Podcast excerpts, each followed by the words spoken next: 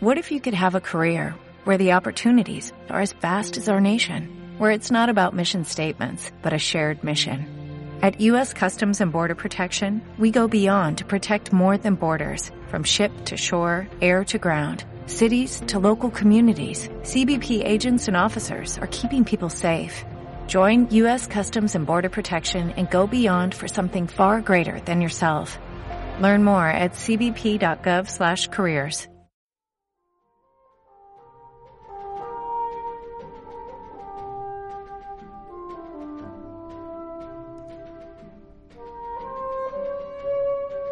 Y ahora otro estreno, que llevamos un buen día de estrenos. Vamos a hablar de instrumentos musicales.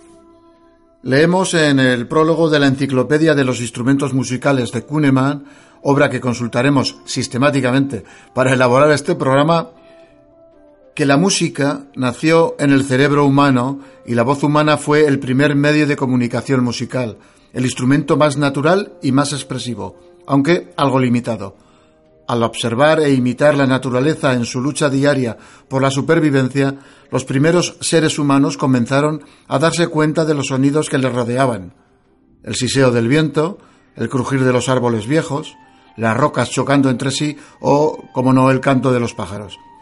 Empezaron a imitar estos sonidos, unas veces para protegerse y otras para formar un todo con la naturaleza y su armonía. Así fue como aparecieron los primeros instrumentos musicales una hoja de hierba o una caña vacía que añadían un nuevo matiz a la expresividad de la voz humana. Así empezó todo hasta nuestros días. Intentaremos profundizar en la evolución de esa caña vacía o de esa hoja de hierba y descubrir la belleza y la armonía y la paz que pueden proporcionarnos los instrumentos musicales. Nuestro primer instrumento es el clarinete.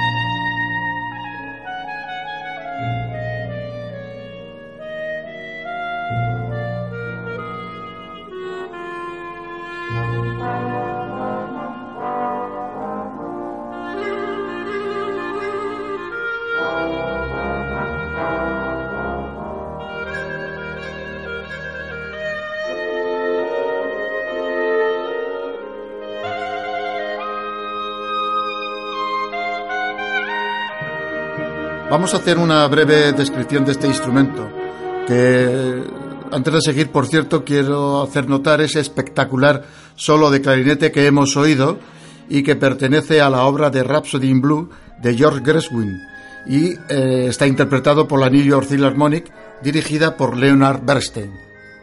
Casi nada.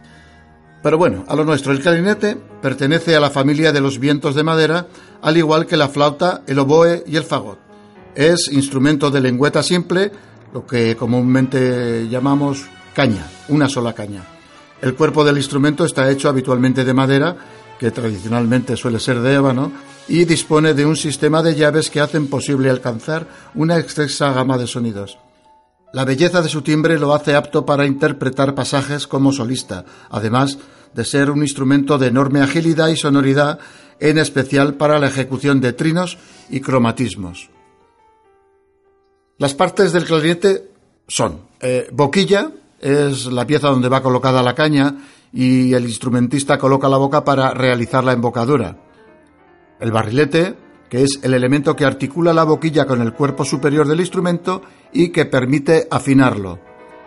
Habréis visto, habréis oído a las orquestas antes de unos segundos antes de eh, empezar la ejecución de las obras cómo afinan todos los instrumentos a través del oboe. Bueno, pues moviendo el barrilete es como el clarinete afina.